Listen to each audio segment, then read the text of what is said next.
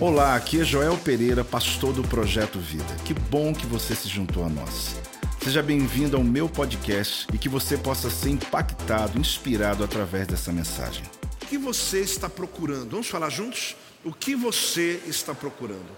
A minha ideia, querido, ao ler esse texto, é te mostrar que se você quer governar sobre as tuas emoções, você precisa decidir o que você está procurando. Porque você vai encontrar o que você está projetando. A nossa mente, naturalmente, ela já faz projeções. Eu já ensinei isso aqui algumas vezes, mas não, não, não deixo de repetir, né? Você tem uma tendência natural, querido, quando você está envolvido numa causa, de você enxergar mais aquilo do que naturalmente você enxergaria. Se você estiver estudando um carro que você quer comprar, a cor de um carro, é natural que você chegue na rua e veja dez carros iguais. Você está vendo um filme, você está vendo alguma coisa. Por quê? Porque você talvez nem observaria, mas a tua mente ela está projetando. Se você está grávido, né?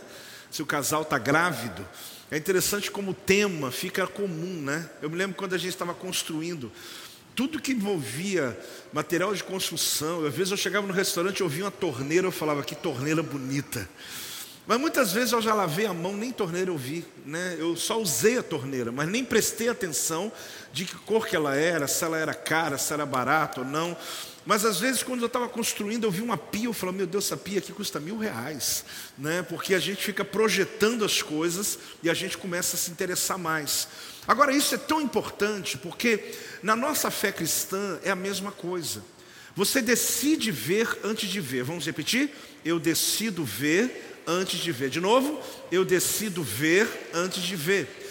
Existem coisas que você não enxergou. Não é porque você é desapercebido, é porque não interessa a você. Aquilo não faz parte da sua busca, não faz parte daquilo que você está projetando na sua vida. Isso é um exercício que você precisa fazer para que você mude a sua perspectiva de vida. Aqui eu quero mostrar nessa história de, de Ruth, na verdade Noemi também, Boaz, Elimeleque, tem nomes aqui que a gente vai descobrir a história deles, que a gente vai perceber que existem várias facetas dessa história. Mas hoje em especial, eu quero falar sobre o momento que Ruth está no campo de colheita, na época da colheita, na cidade de Belém. Belém é Beth-Helen, casa do pão. Ela está numa cidade que o nome é Casa do Pão. E ela está numa colheita em um momento de maior escassez da vida dela. E ela é interessante que ela vai passar para a gente alguns sentidos aqui para nós. A minha pergunta é se você já viu situação de pessoas que estavam no mesmo lugar, vivendo a mesma experiência, expostos às mesmas informações, e quando você pergunta, eles dão dois relatórios diferentes. Você já viu situações assim, sim ou não? Uma pessoa que foi na mesma festa, o outro também foi na mesma festa, eles ficaram com comeram a mesma comida, eles foram expostos às mesmas músicas, eles viram as mesmas pessoas e você diz como foi, foi excelente, o outro foi horrível. Sim ou não? Sim. Era o mesmo lugar, eram as mesmas músicas, era a mesma comida, mas cada um trouxe um relatório diferente. Como que duas pessoas podem colher duas coisas diferentes numa mesma terra? Ele está na mesma igreja, ele está ouvindo a mesma mensagem, ele está sendo apacentado pelo mesmo pastor, mas ele tem perspectivas completamente diferentes.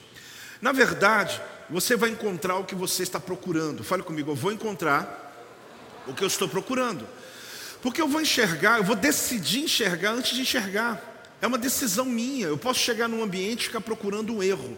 Literalmente, vamos achar o erro aqui, ou eu posso chegar num ambiente e procurar os acertos. Agora, a vida da gente, querida, é determinada pelas projeções que nós temos. Isso não é uma questão de trabalhar a mente, não é questão de, ah, aquela pessoa ali é de boa, ela tudo ela para tudo para ela tá bom, não. Tem nada a ver com temperamento, tem a ver com decisão.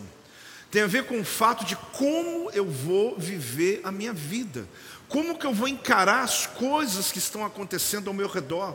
Isso é tão forte, querido, que muitas pessoas às vezes estão perdendo muitas oportunidades, desperdiçando oportunidades na vida, porque sempre olha a vida do ponto de vista do erro, do negativo, do que deu ruim, da dor, do pessimismo, e ele não consegue enxergar a graça de Deus em meio às situações. Então a ideia aqui é abrir a janela, os seus dois olhos e buscar a melhor visão e focar nela. Deus está dizendo que seus olhos é como janelas para a sua alma. E você decide o que você de verdade vai enxergar. Quem está aqui comigo, diga amém. O texto fala sobre Boaz. Sobre quem? Tem muitas, muitos ah, detalhes importantes aqui. Como eu disse, eu vou focar apenas num deles.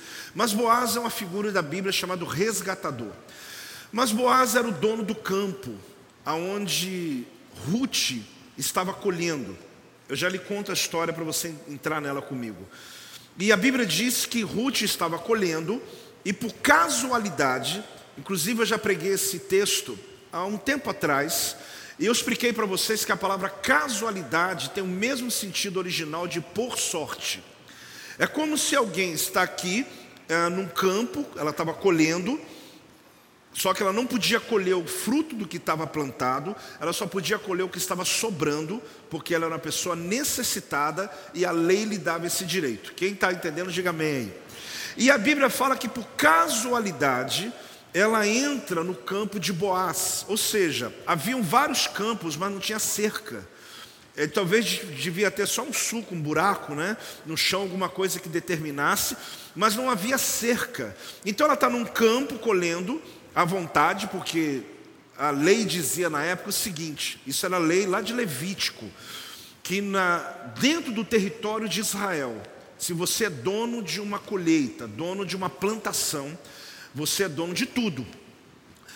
Quando chega na época da colheita da uva, no caso aqui era cevada, do trigo, da tâmara, o que fosse, os seus segadores, os seus funcionários, eles eram instruídos a pegar com muito cuidado para não deixar nada cair. Nada pode cair. Porém, o que cair, eles não podem resgatar. O que cair, eles não podem pegar. Por quê? Fala aí, por quê?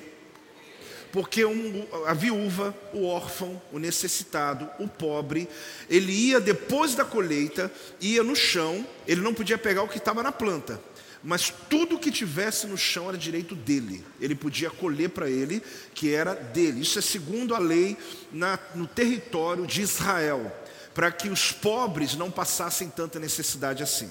Então era muito comum que alguns donos diziam: não deixa cair nada, mas mesmo assim sobrava. Ruth, então, ela está passando num campo, por casualidade ela passa para outro.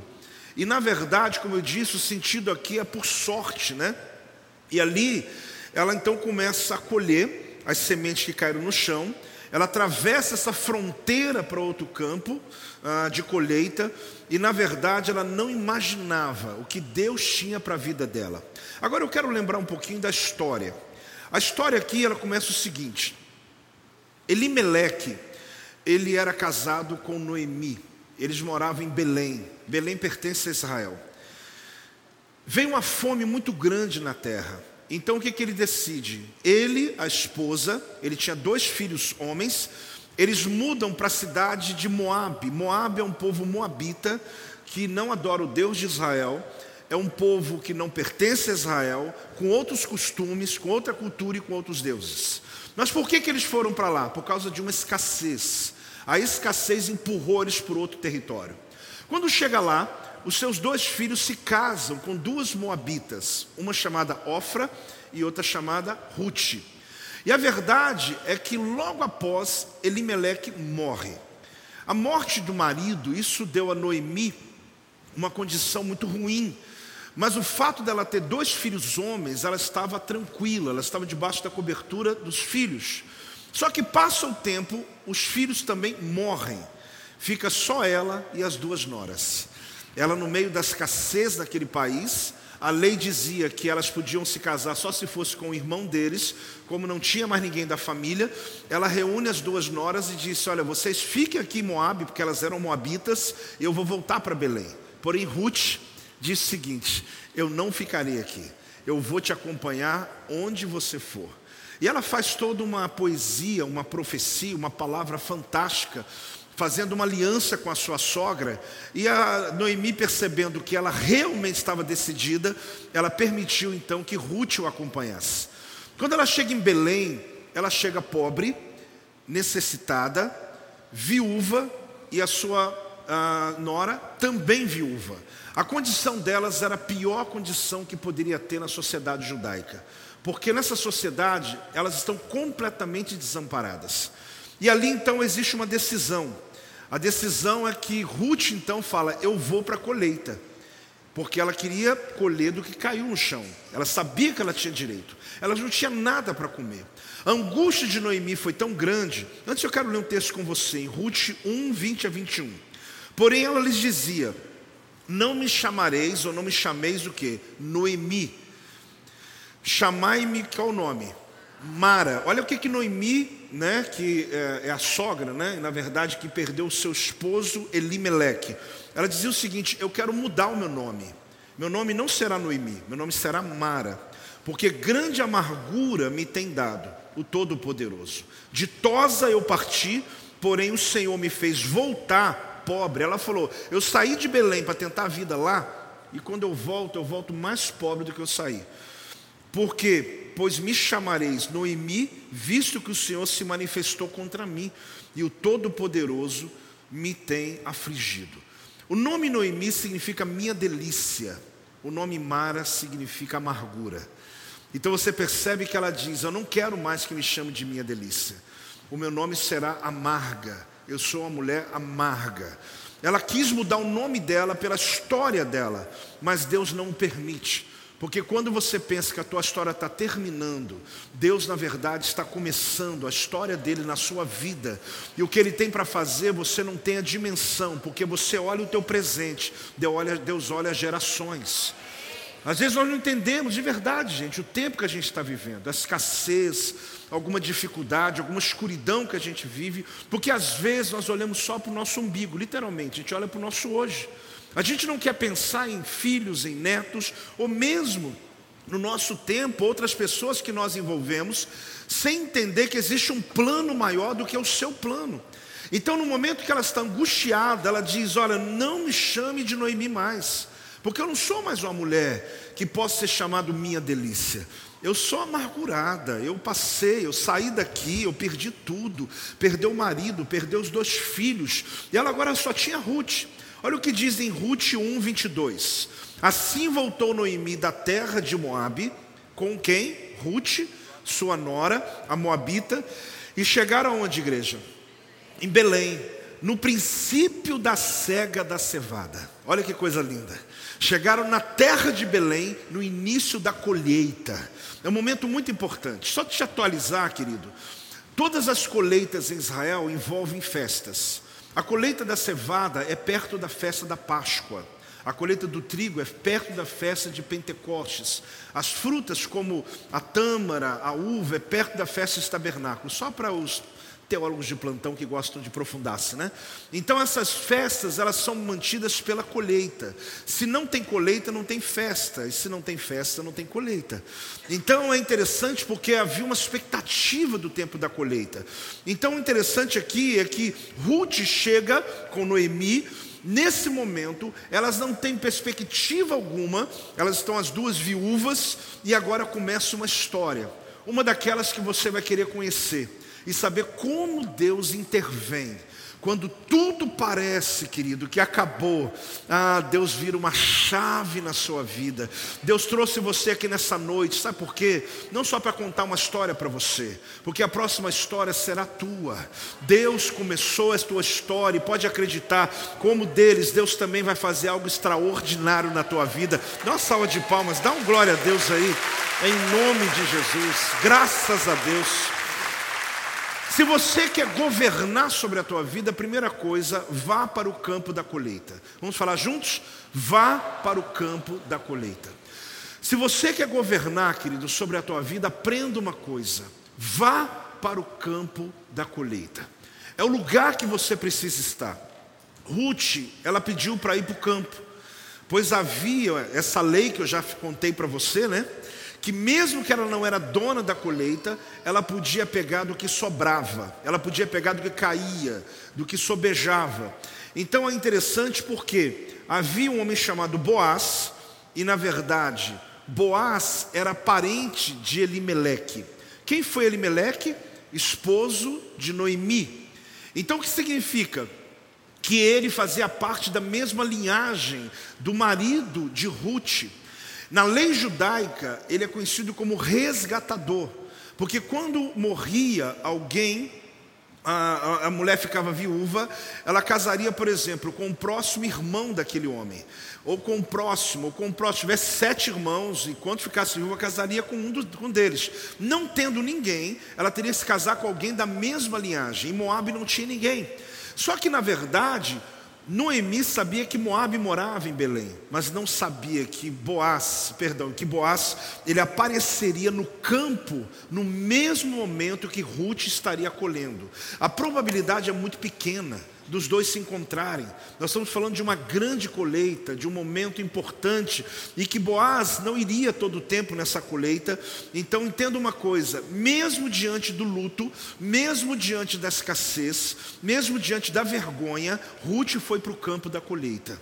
Você tem que entender uma coisa na tua vida: governar sobre as tuas emoções, querida, é decidir ir em campo de batalha, ir em campo de colheita, ir em campo de trabalho, ir em ministério, continuar fazendo o que você sabe fazer, continuar buscando o que você sabe buscar, mesmo que você esteja passando o dia mal. Não é dentro da sua casa, não é dentro da sua caverna, não é dentro do teu quarto escuro, não é escondendo, mas é você a sair da sua porta e dizer: Eu tenho uma colheita hoje. Eu não sei o que Deus vai fazer, mas Ele vai me encontrar no lugar do trabalho, Ele vai me encontrar envolvido na sua causa. Então isso é governar.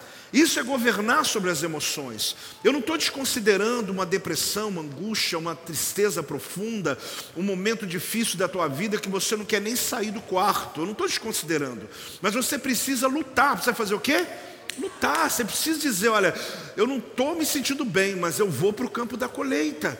Eu não estou muito bem, mas eu vou para o lugar onde as coisas acontecem. Porque se Ruth ficasse em casa chorando com a sogra dela, as duas iam passar fome, as duas não teriam recursos e nada ia acontecer. Então Ruth ela explora as possibilidades. Por que, que ela faz isso? Porque pessoas que têm clareza do que quer, do que está procurando, mesmo em situação de escassez, busca oportunidade. Por isso que a pergunta hoje é o que você está procurando. Porque você vai encontrar o que você está procurando. Se você está procurando rejeição, você vai encontrar rejeição. Se está procurando amor, você vai encontrar amor. Porque é um ambiente onde tem tudo. A questão é como os teus olhos estão projetando a sua vida hoje. Então, mesmo à espera de um milagre se movimente. Vamos falar juntos? Mesmo à espera de um milagre se movimente. De novo, mesmo à espera de um milagre se movimente. O que é mesmo à espera um milagre se movimente? Eu vou fazer minha parte. Eu vou me posicionar, eu vou estar à vista, eu vou estar envolvido, eu não vou ficar esperando dentro de casa, vou ficar esperando dentro de mim mesmo, na minha angústia, ficar ali o tempo todo só ruminando a angústia, a tristeza, o que disseram, o que falaram a meu respeito, o que estão pensando de mim. Querido, governar sobre as suas emoções é saber o que você quer encontrar. E não decida na sua vida que você vai encontrar apenas as partes ruins que são contrárias a você você. Agora preste atenção numa coisa que eu quero te ensinar e eu vou projetar para você guardar essa frase. É permitido você ter dor. Ok. O que não é permitido é você reagir baseado na sua dor. Eu vou te falar novamente isso para você entender. É permitido você ter dor, querido. Não tem problema. Ninguém vai te questionar, ninguém vai te criticar. Porque o apóstolo está sentindo dor, eu também sinto dor, o apóstolo sente dor, os pastores, não pense que nós não temos o dia mal, não tem problema você ter dor. O que não, o que, que não é permitido? Você reagir? Isso não é permitido. Fala para o teu irmão, isso não é permitido. Eu te permito você ter a dor, porque é direito seu. Aliás, você precisa inclusive assimilar a dor. Você precisa viver. Tem vezes, querido, que você tem que terminar ela, tem que chorar à noite, então chora a noite toda. Mas quando amanhecer, não tome decisões baseadas na tua dor. Não tome decisão. Por que apóstolo? Então o senhor me permitiu ter a dor? Permiti. Ter a dor ser permitido. Só que eu não lhe permito reagir baseado na dor. Quem está aí, dá um amém. Guarde isso no teu coração, guarde isso nas tuas emoções, guarde isso na tua vida. Governar sobre as emoções, ousar governar, querido, não é dizer eu não choro, eu não sinto, não fez diferença, e para mim eu sou homem forte, e eu sou uma mulher guerreira. Não, isso não tem a ver com governar. Você pode ter o seu choro, você pode ter a sua dor, aliás, é saudável, querido. A dor é uma bênção.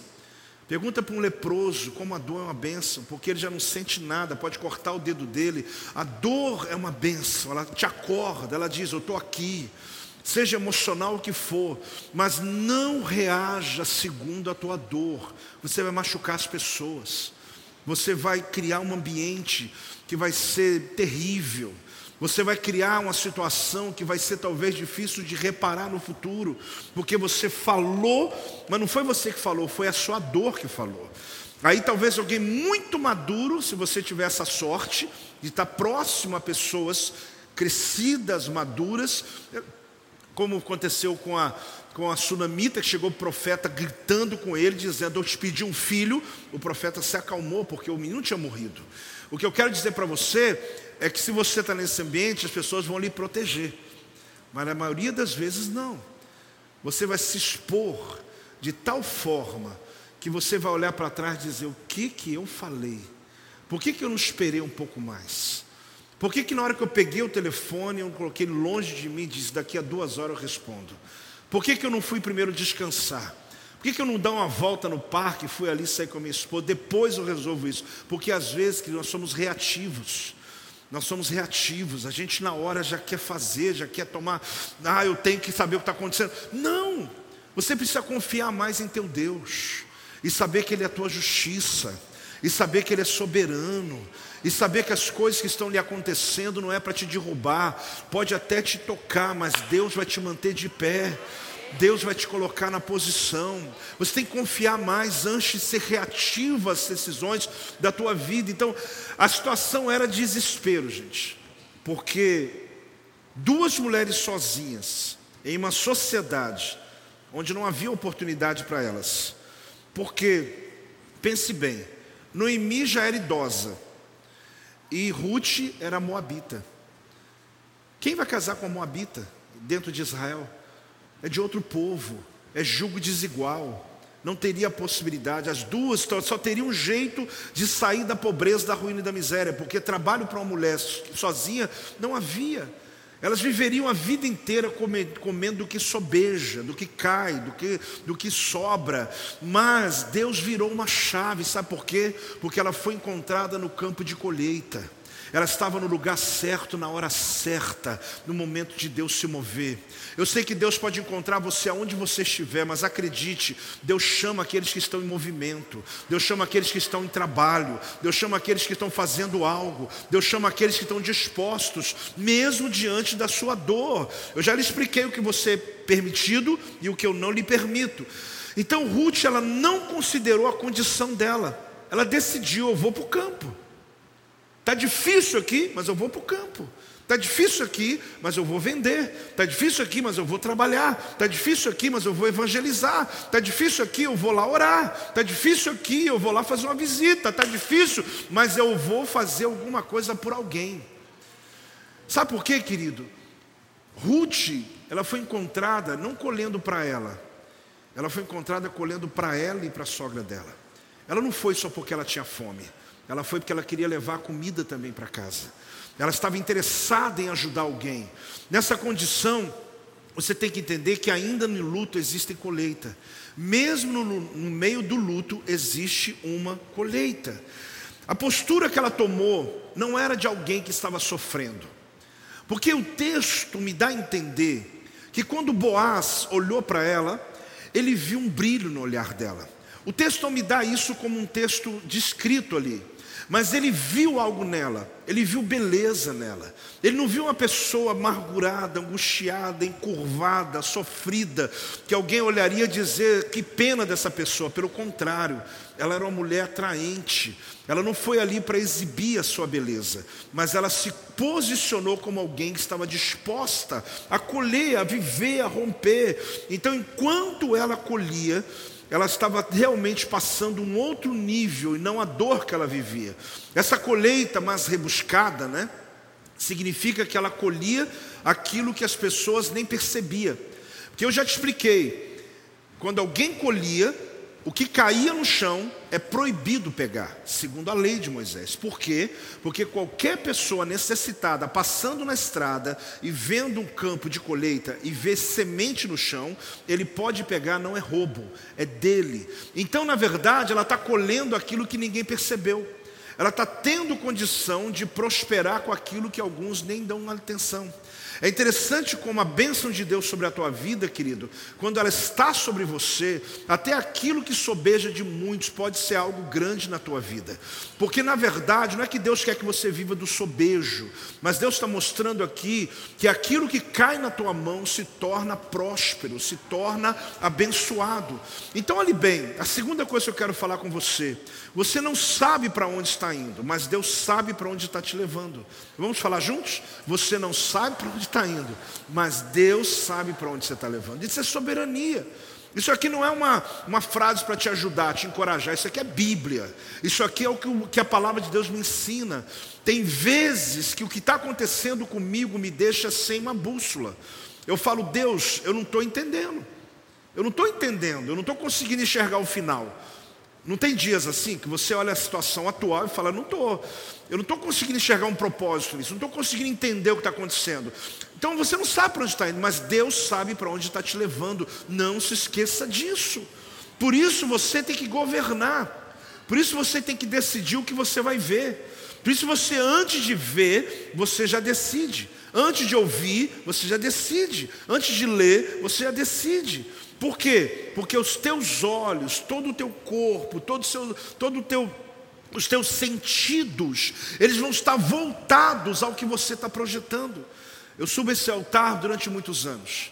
Todas as vezes eu falo, Senhor, minha boca, meus olhos, minha mente, tudo que sou, que seja totalmente teu que tudo possa, minha respiração. Eu faço isso, por que, que eu faço? Eu falo, Deus, eu sou humano, mas eu preciso que o Senhor tome a minha vida de maneira que eu consiga enxergar como o Senhor enxerga, que eu consiga perceber como o Senhor quer que eu perceba.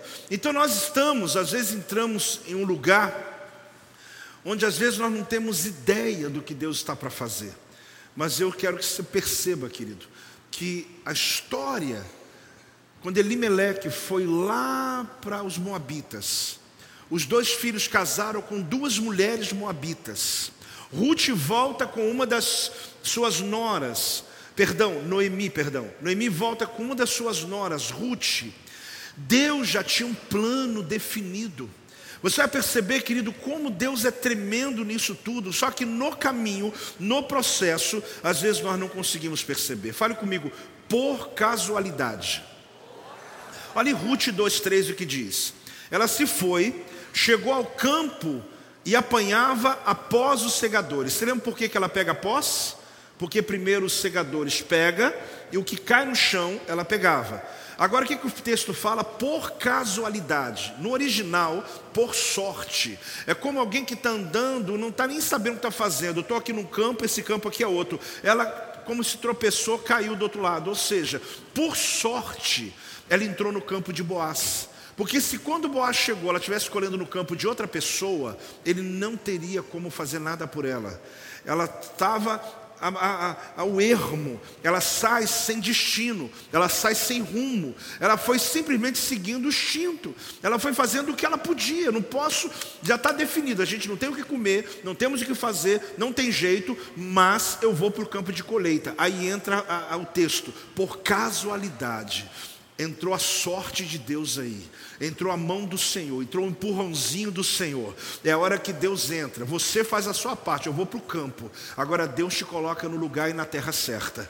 Você vai a caminho de fazer o que você sabe, mas Deus coloca as pessoas no teu caminho, coloca as oportunidades, pode tomar posse mesmo no teu caminho, situações que você não imagina. Dá uma salva de palmas, pode, pode dar. Isso é tremendo, né? Dá um glória a Deus aí. Eu gosto muito dessa história, porque, olhe bem, ela, ela cai no campo de Boaz, por casualidade, por sorte. Mas por trás de tudo, havia Deus no controle de tudo isso. Então, por isso que eu digo a você: você não saberá o porquê do que te aconteceu, mas Deus vai te usar por causa do que te aconteceu. Você não saberá o porquê do que te aconteceu, mas Deus te usa por isso. O que lhe aconteceu é o motivo pelo qual Deus lhe usa. Às vezes você faz uma pergunta assim, Deus, por que, que o Senhor me dá dons? Por que, que o Senhor me usa? É pelo que te aconteceu, é pela tua história. É exatamente uma maneira que Deus trabalha e que a gente não entende. Eu dou às vezes meus testemunhos aqui, mas para não ficar pesado, né? às vezes eu leio de outras pessoas também, não ficar repetitivo, né? Mas a minha vida da apóstola é uma improbabilidade, mas o que Deus permitiu acontecer em nós nos preparou para aquilo que nós fazemos hoje, nos preparou para aquilo que nós realizamos hoje. Mas no processo dos acontecimentos, sabe qual era o sentimento? Deus me abandonou. Tem uma coisa errada. Parece que está tudo fora do controle, parece que a vida desequilibrou, parece que tem uma coisa errada. Só que quando passa e a gente olha para trás, a compreensão que a gente tem hoje de algumas coisas nunca seria tão plena se a gente não tivesse passado pelo qual nós passamos. O nível de autoridade que Deus me dá, eu falo isso para você entender, em algumas áreas e quando falo, talvez você diga assim: o apóstolo lê muito. Leio, mas não é porque leio. Existem coisas que eu vivi na pele. E a minha autoridade está em superar essas coisas. E quando eu digo vai, Deus vai fazer, eu estou dizendo, eu experimentei. Deus faz, Deus move, Deus muda, Deus mexe situações na tua vida para te levantar. Então a última coisa é perder essa fé que está dentro do seu coração aí. Não permita, decida antes de ver o que você vai ver. Decida antes de ouvir o que você vai ouvir, porque você tem que encher os teus ouvidos da palavra, você tem que encher a tua visão e focar naquilo que Deus está te trazendo esperança. Então descubra uma coisa comigo aqui. Quando o tempo de Deus se encontra com o seu tempo. Gente, olha Ruth 2:4. Ruth 2:4. Vai comigo aí. Eis que Boaz veio de Belém e disse aos segadores: O Senhor seja convosco. Responderam-lhe: O Senhor te abençoe. Gente, Ruth ter ido para o campo, e na verdade nem era o de Boaz a princípio, ela, de repente, por sorte, por casualidade, de repente Boaz chega, ele é o dono do campo, ele é um empresário. Ele chega de Belém e olha de longe assim, o pessoal colhendo. Ele fala: Quem é aquela mulher? Ela faz parte do grupo de vocês, ela é um parente de vocês. Aí um, o chefe dos segadores falou: Não, essa veio de Moabe, ela é uma moabita. E aquilo chamou a atenção de Boaz. Ele olhou para ela com outros olhos, mas havia uma honra, havia um cuidado. Ele não desejou eh, a princípio, mas ele aquilo chama a atenção dele. Aí Boaz sabe o que, que ele faz? Ele chega para os segadores e diz o seguinte: eu estou vendo que ela está vindo colher aqui todos os dias. Então, ao invés de vocês terem tanto cuidado para não cair semente, faz uma mãozinha leve. Faz uma mãozinha leve. Olha o que, que o Boaz falou para eles. Ele é dono, né? Ele falou: deixa cair mais. Os caras que colheram falaram assim: não entendi. Você está dizendo para a gente desperdiçar? Não, não, não. Deixa cair, inclusive das espigas boas. Deixa cair semente boa. Porque quando ela vir colhendo, ela vai colher algo bom. Agora, olha como Boaz é a figura de Deus na nossa vida, querido. Deus não tem problema em abençoar você. Quando você se encontra no lugar certo, na hora certa, Deus vai dar o melhor. Aquilo que era sobra começa a se tornar tão grande que eu, eu, eu não quero contar o final, mas a história diz que ela colheu tanto que deu para ela, deu para a sogra, sobrou, sobejou. Ela não conseguiu carregar tudo que tinha no chão Porque na verdade o problema de Deus não é te abençoar, aí é outra mensagem que eu preguei, mas o quanto você pode suportar desde que você permaneça na presença dele. Então Boaz, querido, enxerga ela. Agora, quando o teu crono se encontra com o Kairos de Deus, quando o seu tempo se encontra com Deus, sabe aquela hora que você não estava esperando nada, mas uma oportunidade nasce? Foi o que aconteceu com Ruth. Ela estava no campo de Boaz, ele de longe viu, só que ele poderia, a probabilidade dela estar ali, não era dele estar ali, era pequena. Mas Deus, querido, ele, ele faz, ele, ele promove encontros. Quando você pensa que Deus está atrasando você, não é não, é porque no relógio dele está promovendo um encontro, que talvez o teu atraso é necessário para que as coisas aconteçam no tempo certo de Deus. Quando você acha que algo está demorando, é exatamente porque Deus está planejando o momento do teu livramento, que existe um sincronismo no mundo espiritual. Tem alguém entendendo o que eu estou falando aqui? Eu não estou gritando, não estou falando nada disso, mas você está entendendo a unção que está nessa palavra? Deus está preparando, querido, o momento certo. Deus não está atrasado, Ele está sincronizando o relógio do céu com o teu relógio, Ele está sincronizando algo que está acontecendo já no mundo espiritual. Eu não vim aqui para te encorajar, eu vim aqui para profetizar sobre a tua vida. Aquilo que você chama de atraso é Deus harmonizando o tempo dele, Ele tem um encontro marcado. Pode celebrar, pode glorificar, em nome de Jesus. A fome em Belém fez Elimeleque mudar para Moabe. A morte de, de Elimeleque e dos dois filhos de Noemi fez ela voltar para Belém. Você percebe que houve perda, sim ou não? A minha pergunta é o que você perdeu para chegar até aqui? Porque houve perdas, você sabe disso. Houve perdas por um propósito maior. Talvez você olhe e diga, Senhor, mas tudo isso que ela viveu, toda essa angústia que ela viveu, a ponto de pedir para mudar o nome dela para Mara, porque significa amargura, por ela decidir que agora ela vai viver uma vida de amargura. Na verdade, você vai perceber que nós também perdemos. A pergunta é o que você perdeu. Agora, as perdas nos fazem mudar de geografia às vezes, nos fazem mudar de atitude, nos faz mudar a nossa cultura, nos faz mudar o pensamento, nos faz mudar hábitos, sim ou não? As perdas têm um poder sobre a gente, um poder que manifesta a partir do governo.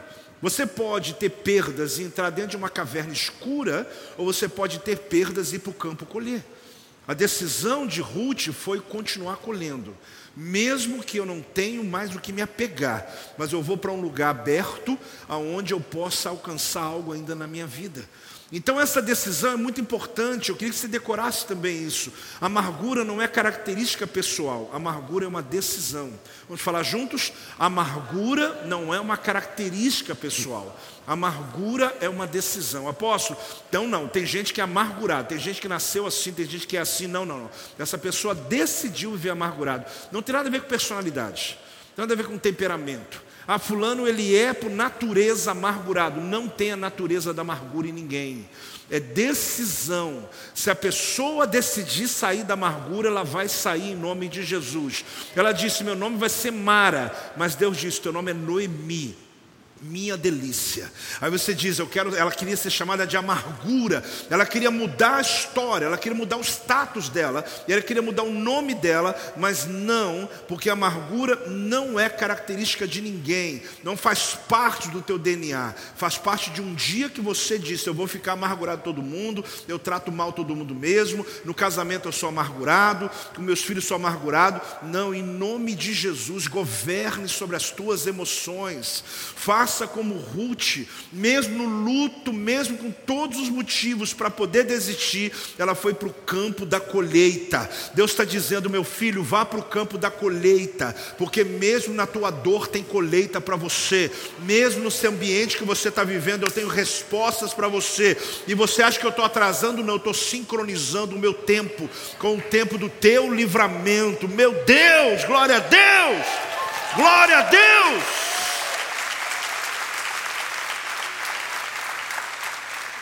Agora é interessante porque você precisa encontrar algo. A pergunta é o que eu vou encontrar? O dia de ontem ensina muito para a gente. Aquilo que você não terminou ontem pode ser aquilo que você está buscando hoje. Uma agenda é muito interessante, né? Porque minha agenda, eu sempre quando termino o dia, eu tento zerar tudo. O que não zerei, eu passo para amanhã. E ali amanhã, quando eu acordo, é minha prioridade do ontem. Então existem coisas na vida que não foram concluídas. Pode ser apenas uma agenda, só que às vezes é um compromisso. Só que compromisso pode ser talvez algo simples que no início era comum, mas se tornou uma urgência. Por quê? Porque você foi procrastinando, foi negociando, foi deixando para trás, não encarou, não resolveu. Então você precisa compreender que o dia de ontem ensina muito o dia de hoje. O que você não conseguiu concluir ontem, coloca como prioridade hoje. Agora é interessante porque é a nossa escuridão ou na nossa escuridão, ou da nossa escuridão, que atraímos a luz mais bela. Eu ouvi essa frase hoje por um rabino. Um rabino publicou essa frase hoje. É da nossa escuridão que extraímos a luz mais bela. Quando ele publicou isso, eu logo me lembrei de Gênesis 1:3 né, quando diz haja luz e houve luz, porque Deus olhou para a escuridão e no meio da escuridão Ele trouxe a luz, Ele fez aparecer a luz, ela se manifestou da escuridão. O Gênesis 1,3 para os pregadores e teólogos de plantão não é a criação do sol, o sol foi criado só lá pelo quarto dia, mas Deus já estava trazendo luz. Da onde que essa luz se não é o sol? É a luz da revelação. É uma luz que não precisa iluminar, porque você não precisa de luz para andar no escuro, porque Deus te deu revelação para andar. Deus não estava dizendo que tem que ter luz para trabalhar, Ele estava dizendo para a escuridão que Ele chegou, porque havia a revelação estava chegando. Então entenda que nos momentos mais difíceis da tua vida, brota uma luz dentro de você. Você pode acreditar, querido, quando parece que não tem nada para dar para ninguém, se você acreditar nisso, que tem sim, você vai perceber que vai sair de você o melhor azeite, o melhor perfume, a melhor resolução, o melhor conselho, a melhor palavra. Que talvez alguém diz: como pode, no meio da dor, ele encontrar ainda alguma luz? Deus nos faz encontrar essa verdade dentro de nós. Mas atenção é pensar: será que Deus quer que eu sofra? Não. Existe um plano maior. Olhe bem, pare de querer colher no campo de outra pessoa. Dá para você falar para alguém do lado? Para de colher no campo de outra pessoa. Olha, é simples. Ruth 2,8, depois que ela foi encontrada, foi definido. Olhe bem. Então disse Boaz para quem? Para Ruth: Ouve, filha minha, não vá escolher em outro campo, nem tampouco passes daqui, porém aqui ficarás com as minhas servas. Não colhe mais em campo nenhum, você já encontrou o seu campo. Você foi encontrada por mim, eu te achei. Eu não li tudo aqui, mas ele falou assim para ela: se você quiser beber água, vá onde meus servos juntam água. Se você tiver fome, sente à mesa com eles. A partir de agora, não vá para outro campo mais. Você sabe qual é o nosso problema, querido? Você percebe aqui que a soberania de Deus se manifesta. Ela sai no ermo, sem noção de nada, ela sabia que alguma coisa poderia acontecer, mas não sabia o que, o que o dia entregar para ela, e assim logo foi definido o campo dela. A minha pergunta é: o que você quer encontrar? Eu quero dizer uma coisa para você: você quer um conselho? Diga quero. Para de querer educar o filho dos outros. Para de querer estar em projetos que Deus não colocou você. Para de querer, querer colher no campo de outra pessoa. Para de querer cuidar da vida de outra pessoa. Deus te mandou cuidar do seu campo, colher no seu campo. A perspectiva de felicidade que você tem pode não ser a mesma para o teu vizinho, querido. A perspectiva de vida que você criou pode não ser a vida que o teu parente criou e que Deus tem para ele. Pare de cuidar da vida dos outros. Pare de cuidar do filho dos outros, do funcionário do outro, da igreja do outro. Que silêncio é esse? Se carapuça servir, abutua. Não, eu não estou te afrontando, eu estou te dando um conselho. Se você quer governar sobre a tua vida, pare de viver a vida alheia, querido. A gente tem hora que quer botar pitaco na vida de todo mundo. A gente se intromete em coisas que não é devido a gente. Eu vou dizer uma coisa para você. É, no campo, quando você está colhendo, presta atenção. Se você estivesse lá em Israel, fazendo essa colheita do que cai no chão, nesse campo que você está colhendo, tem frutos bons e frutos ruins, sim ou não? Tem, porque você está colhendo o que está sobrando. Então ali tem coisa até podre, mas você tem coisa boa e coisa ruim. Só que você está decidido a colher o que é bom. Você está como Ruth. Você não quer levar alguma coisa ruim. Você saiu de casa, foi para o campo da colheita e decidiu levar comida boa para casa. Você vai colher o que é bom. E teus olhos estão atinados ali, estão cirúrgicos, eles estão ali. Pega aqui, pega aqui, pega aqui. Por quê? Porque você está procurando, você está disposto a trazer aquilo que é bom. Então, assim, a pergunta que eu lhe fiz é muito objetiva. O que você está procurando quando você sai de casa? Você sabe de uma coisa? A parte muito interessante aqui na vida de Ruth é que ela saiu para colher, mas o propósito era colher para ela e para sua sogra. Ela estava disposta a fazer algo por alguém. Eu, quando eu falo para você tomar cuidado com a vida alheia, porque hoje é o que mais eu vejo pessoas. As redes sociais virou um entrave na vida de muita gente. Porque a gente começa a ver a vida de um monte de gente. Daqui a pouco está dando até opinião. Daqui a pouco está dando comentário. Está indignado porque alguém está não sei o que, fazendo não sei o que. Para de perder tempo da sua preciosa vida maravilhosa que Deus lhe deu. Cuide dos teus filhos, cuide do teu marido, da tua esposa. Cuide dos teus pastores, cuide daquilo que é teu, aquilo que é devido, aquilo que está envolvido no seu ambiente, e você vai perceber que a sua vida vai se tornar mais agradável, e que você vai ter ambientes tão maravilhosos que há tempo talvez você não tenha. É interessante você olhar aqui, porque se no lugar tem coisa boa e coisa ruim, o que, que eu vou enxergar? Você sabia que tem coisa ruim aqui dentro? Não? Vocês são crentes mesmo, hein? Tem coisa ruim aqui dentro. Onde tem pessoas, gente, onde tem ambiente, relacionamento, tem coisa ruim. Mas você enxerga? Eu não sei, aposto, agora estou curioso. Na verdade, querido, se você procurar, você acha. Aquela célula com três pessoas, tem gente ruim lá, cuidado para não ser você. Irmãos, não fica triste comigo, não. Até na nossa casa tem coisa ruim, gente. Tem situações que a gente não tem nenhum prazer de saber. Agora, quando eu estou com os meus filhos, quando eu estou, eu vou ficar só olhando o que está ruim. Eu vou só olhar o que ele não fez certo. Eu vou só lembrar do que deu errado. Eu vou chegar aos amigos em casa, vou contar a nota ruim que ele teve, vou contar tudo de ruim. Vou... Não.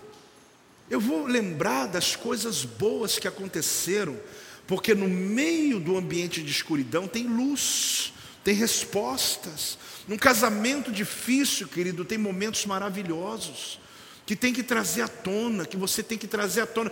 Agora o problema é que você está encontrando o que você está buscando. Então, quando você se assenta com a gente para contar a tua história, 95% é tragédia. A gente fica até pensando que você devia entrar no livro de Jó. Porque Jó está com pena de você. Porque ele fala: Meu Deus, alguém sofreu mais que eu, né? Mas não é que você está sofrendo mais do que alguém, é que você está enxergando mais do que outros. Eu já lhe disse que se você contar a tua história, eu conto a minha também. Não sabe brincar, não brinco. Então a história da nossa vida, querida, é de superação mesmo. A história da maioria de nós aqui veio lá de baixo. Eu sei que algum aqui é herdeiro, né? Rico, nasceu rico, né? Deve ser. Depois você me manda um WhatsApp, tá? Para conhecer você.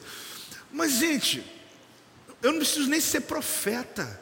Nós viemos lá de baixo, superando, vencendo, rompendo na vida. Agora, quando você conta a tua história, Deus quer te dar uma realização tão poderosa hoje, que quando você olhar para trás, você pode até lembrar dos acontecimentos, mas a dor não vai vir mais na tua mente. Você vai ter contado o tempo da roça, o tempo não sei de quê, o tempo não sei de quê, mas vai contar só a parte agradável, porque a dor, ela vai ser ofuscada pela bênção que Deus tem hoje na tua vida. A alegria hoje é tão maravilhosa que quando você olhar para o passado, você vai olhar, olha, até foi difícil, mas nem me lembro mais. Eu sei que tudo que eu passei foi para me trazer até onde eu estou hoje. E hoje o que eu tenho, nem mereço tanto assim. É assim ou não? Então dá uma salva de palmas ao Senhor, dá uma gratidão a Deus aí. Ah, gente. Ruth saiu para colher frutos bons. E você?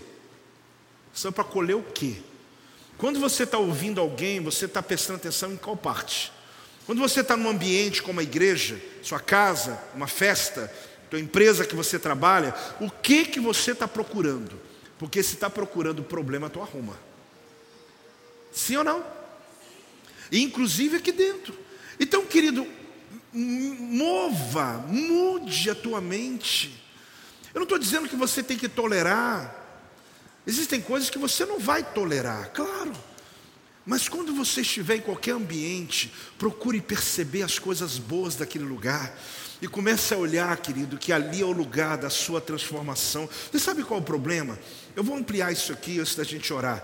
O problema é que nós estamos mais ocupados em fazer as pessoas nos notarem do que ajudar os outros. A gente está tão ocupado com esse negócio dos outros ver a gente. Olha, muda aí, o patrão chegou. Pelo amor de Deus. Se você é daqueles que trabalha bem só porque teu patrão chegou, você não é crente não, irmão. Eu falei com o André Valadão agora, né? Você não é crente não, meu amigo lá. Não, porque não tem lógica. Isso já resolveu na sua vida. Olha, vou mudar porque hoje está chegando aqui, o gerente geral está chegando, vão dar uma limpeza na. Quer dizer que você só limpa a tua mesa, ou você só limpa a sua casa se um pastor for fazer visita? Não existe isso. A gente está tão ocupado, gente, em fazer as pessoas notarem a gente, que a gente perde o sentido original do servir. O servir não importa quem, não importa quando, não importa se ninguém está te vendo, não importa se ninguém está reconhecendo. Faz como Ruth, ela estava ali, ela não estava atrás de Boaz, não, tá, gente? Não estava atrás de marido, não. Ela não estava atrás de ninguém, não. Ela estava atrás de ajudar alguém. Ela foi lá para fazer a colheita dela. E aquele sentimento foi passado. O homem olhou nela e leu. Sabe que as pessoas leem? Percebeu que ela estava ali. Por quê? Porque quando ela lê Ruth em casa, por favor, lê amanhã, pega ela, lê tudinho. Você vai ver que bonito. Ela fala assim: Mas o que você viu em mim? Falou para Boaz. Ele falou assim: Eu fiquei sabendo o que você fez. Você deixou a sua família lá em Moabe e você veio com a sua sogra morar aqui. Você deixou seu povo, você deixou suas oportunidades e você veio para cá. E por eu saber da tua história, eu vou te ajudar. Você está entendendo, querido? Não faça as coisas para alguém ficar olhando você. Está claro ou não está claro? Realize por realizar, realize por você mesmo. Realize pela sua plenitude, pela sua alegria. Quando você estiver servindo uma pessoa, servindo uma causa, fazendo bem para alguém, ajudando alguém. Irmão, se alguém te viu, ok. Mas se ninguém te viu, Deus te viu. E aquele que está te vendo, que é importa, ele é que pode sincronizar os relógios. Está entendendo, querido? Porque às vezes, olha para mim, a gente quer forjar. O ser humano é, é danadinho, né? A gente quer criar, a gente quer fazer, a gente quer bolar uma situação, a gente quer forjar uma situação para poder provocar um encontro de alguém com alguém, de um, ah, uma pessoa importante que vai me dar um emprego, alguém que está em tal lugar, eu vou lá naquela festa. Por quê? Você quer ir na festa? Não, porque tem alguém lá que eu quero ver lá hoje.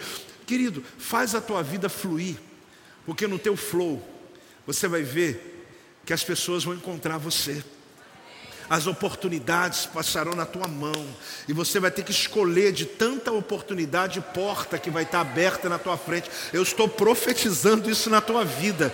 Você recebe em nome de Jesus isso aí? Dá uma salva de palmas. É glória a Deus, querido. Glória a Deus. Glória a Deus. Por isso que eu disse que as mídias sociais é um campo minado. É um campo minado, porque a gente fica ali, né? Apóstolo, você também usa? Claro, eu preciso delas eu anuncio cultos, você pode usar a mídia social para uma grande colheita ou para uma tragédia. para uma grande colheita ou para uma exposição pessoal. E às vezes você não entende a exposição que você está fazendo da sua própria vida. Aprenda a usar, é uma ferramenta fantástica. A gente está aqui online agora. Fantástico, isso é fantástico. Mas muitas pessoas estão tão oprimidas com as mídias sociais, eu falei agora há pouco. Você está já vivendo a vida dos outros. Você está entrando na história dos outros. Você está angustiado, vai dormir com raiva porque eu não sei quem lá, que aconteceu. Eu não sei como é que está o Big Brother, como é que está? Vocês são crente? Ou não? Você sabe, eu não sei como é que pode, é uma mentalidade muito tacanha, ficar olhando um negócio dentro de uma casa, desculpa a minha honestidade, e ficar ali, ah, ah, querido, a nossa vida já está muito boa, para a gente poder prestar atenção nela. Você está olhando na televisão, não está olhando seu filho dentro do quarto. Você está olhando coisas na televisão, está olhando sua esposa que está sozinha. A gente não compreende porquê dos problemas que está vivendo, que nós mesmos provocamos. Então você vai colher o que está procurando. Isso é bom ou ruim? Bom, sim ou não? Vou repetir, você vai colher o que você está procurando. Isso é bom ou ruim para você? Não, porque pode ser ruim, porque você vai falar, posso, eu estou procurando só coisa ruim ultimamente. Então vamos arrumar isso na mente agora, eu vou profetizar. Você vai colher o que você está procurando. Você vai ver coisas que ninguém está vendo. Você vai ver sementes boas onde ninguém vê. Você vê oportunidade, ninguém vê. Por quê? Porque você está procurando essas coisas, os teus olhos, tua mente, tua respiração, tudo teu está voltado para isso. Deus vai te prosperar. Sabe por quê? Porque você vai fazer sem esperar nada em volta. E por causa disso, a bênção de Deus vai sincronizar o horário do céu com o teu horário. Oportunidades surgirão na tua empresa, oportunidades surgirão dentro do ministério. Deus vai abençoar teu casamento, teus filhos terão oportunidade de emprego que você nem imagina, porque portas se abrirão sobre a tua casa, sobre a tua família, porque você está disposto a enxergar o que Deus quer que você enxergue, porque os teus olhos forem bons, todo o teu resto e corpo também será bom. Hoje, um batismo de Deus vem sobre a tua vida, vem sobre o teu casamento. Você vai olhar para o seu marido e vai ver nele coisas fantásticas, vai olhar para a tua esposa e vai dizer: Meu Deus, estou apaixonado por ela, porque Deus te dá olhos espirituais Deus te dá olhos como o coração de Deus. Deus, em nome de Jesus, eu oro pela tua igreja. Traz um batismo como de Ruth, meu Deus, mesmo de luto. Ela foi para o campo colher frutos bons. Dá-nos essa unção como igreja, em nome de Jesus. Se você recebe, fica de pé. Se você recebe, se expresse. Dá um glória a Deus em nome de Jesus. Essa palavra é para você, amém? Então você vai colher o que você está procurando. Antes de ver, decida ver o que você vai ver. Amado, você é exposto no ambiente todo dia. O que você vai ver é decisão. O que você vai projetar é decisão. O que você vai amplificar quando você chega em casa? Marido e mulher, quando trabalham fora, né, deve chegar, às vezes quer contar um pouco, outro quer contar um pouco, quer contar. O que, que você vai contar? É o que você decidiu. Você pode contar uma parte aqui, outra parte aqui, é tua decisão. Você pode só contar coisa ruim, só deu errado, vida de pessoas. Ou você pode dizer: Olha, hoje foi um dia maravilhoso. Porque apesar de tudo, e você vai contar histórias, uma pessoa me procurou para orar com ela na hora do almoço. Olha que coisa linda. Você vai começar a perceber as coisas de Deus sobre a tua vida. Deixa eu te dar uma, uma última palavra, fica de pé. Deus está te procurando. Olhe bem, querido. 2 Crônicas 16, 9. Só acompanhe no telão. Porque quanto ao Senhor, seus olhos passam por toda a terra, para mostrar-se forte para aqueles cujo coração é totalmente dele. Depois ele fala sobre um grupo de pessoas. Nisto procedeste loucamente, por isso, desde agora haverá guerras contra ti. Mas logo o início do texto fala o que? A parte A: os olhos, seus olhos passam por toda a terra. Então, querido, acredite, Ruth foi vista por Boaz. Boaz é um tipo de Cristo. O que é um tipo de Cristo? São pessoas do Antigo Testamento que tinha uma história messiânica. Davi era um tipo de Cristo.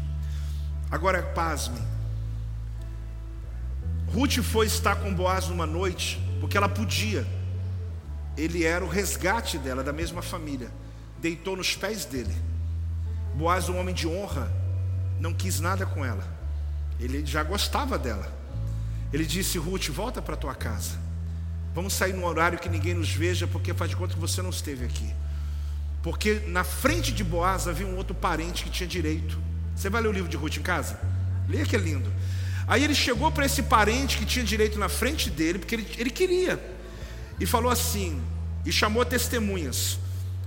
Contou a história de Ruth e falou: Você tem direito de comprar o campo de Noemi e ter direito a família dela, inclusive Ruth. Aí o parente que tinha direito falou: Não, eu abro mão. Aí ele falou: Então, diante de todos vocês, eu quero dizer que eu estou comprando o campo de Noemi e eu vou me casar com Ruth. Então a história dela muda porque ele é conhecido como resgatador da família. É uma cultura hebraica isso. Mas o que era essa figura? A figura de Cristo. Só que Ruth deu um filho. E sabe quem que é o pai? Sabe quem que é o filho de Ruth? O pai de Jessé. Sabe quem é o filho de Jessé? Davi. E sabe quem é a descendência de Jesus? Davi. A descendência de Ruth gerou Jesus Cristo. Aí você começa a entender por que, que ele foi para Moab. Por que aconteceu em Moab o que aconteceu. Por que, que Boaz entrou na história? Ele teve um filho que foi pai de Jessé, Jessé foi pai de Davi, e depois você vai ver que tem uma genealogia que vai chegar até Jesus. Aí você começa a ver, meu Deus, eu estou olhando o meu hoje, eu sou tão egoísta. Deus está olhando a eternidade, Deus está olhando a história. Você não sabe o que Deus tem de promessa para os teus filhos, querido. Existem coisas que você passou, mas teus filhos vão romper em níveis tão grandes que você vai olhar e vai dizer: Meu Deus, eu não estava enxergando isso, eu não estava percebendo isso, eu não estou fazendo nenhum convite a sofrer. Não, não. Eu só estou dizendo que você precisa confiar na soberania de Deus, que coisas lhe aconteceram para preparar você porque por um caminho que você estava seguindo, você poderia ter perdido a tua casa, teus filhos, poderia ter perdido o governo da sua vida. Mas às vezes a dor te arrumou. A dor, ela organizou. Então, querido, faça como Ruth, mesmo na angústia, vai para o campo de colheita, porque lá tem um encontro marcado, lá tem um sincronismo de Deus com o céu e a terra. Aí você percebe uma coisa: os olhos de Deus estão em toda a terra olhando. Quem Ele está procurando? Quem está procurando algo. Deus vai encontrar quem está procurando algo. Deus não vai encontrar alguém que está só largado dizendo: Estou aqui na minha caverna, um dia Deus me visita. Não. Deus está procurando quem está procurando algo. Você está procurando por algo. Deus vai te encontrar no campo da colheita, no lugar que você está colhendo. Você pode estar ali pensando: meu Deus, eu perdi, aconteceu, mas estou colhendo. Parei, mas eu estou fazendo, estou evangelizando, estou com a minha célula, estou trabalhando, estou cuidando da minha casa. Meu Deus, mas a minha vida eu podia desistir, mas eu não desisto, eu vou continuar. Deus vai te encontrar, porque Deus está procurando você.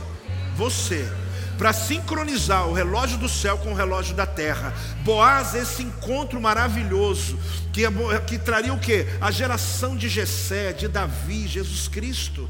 Então Deus tem um projeto no teu ventre espiritual, até os homens, né? Deus tem algo maior do que você mesmo. Acredite que eu estou dizendo a você, não fique só pensando hoje está ruim. Ah, querido, mas tem uma resposta divina vindo em tua direção. Levante suas mãos assim, meu Pai eu quero te agradecer por essa noite. Primeiro, por essa multidão aqui neste lugar, meu Deus. A gente encerra hoje um projeto que eu sei que está no teu coração. Ó Deus, que a unção do governo venha sobre essa igreja, venha sobre os pais, sobre o pai a mãe, sobre os filhos, sobre os pastores, meu Deus. Que venha uma unção sobre eles, para que eles possam ter um governo sobre as suas emoções, para que eles possam até sentir a dor, mas eles não ajam segundo a dor deles. Que eles possam ter a maturidade de crer, de confiar, que mesmo no dia mal, eu prefiro estar nele com o Senhor do que estar vivendo no, no oásis sem o Senhor.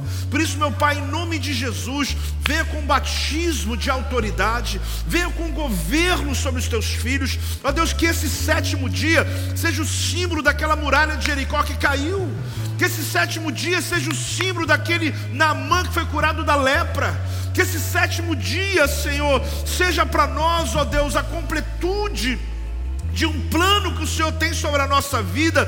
São sete, é o tempo do Senhor sobre a nossa vida. Por isso eu profetizo essa noite. Ah, Deus, encontre o coração dos teus filhos, dá-lhes a autoridade para governar. E eu profetizo, assim como foi com Ruth, e ela no meio do campo, ela foi próspera, ela foi abençoada, ela foi resgatada. Eu declaro o resgate de Deus hoje aqui resgata os teus filhos, resgata as promessas, resgata a paixão, resgata a tua palavra, resgata a tua unção. Eu declaro em nome de Jesus, em nome de Jesus, Senhor, dá um glória a Deus, igreja do avivamento, dá um glória a Deus por essa palavra e comece a adorar.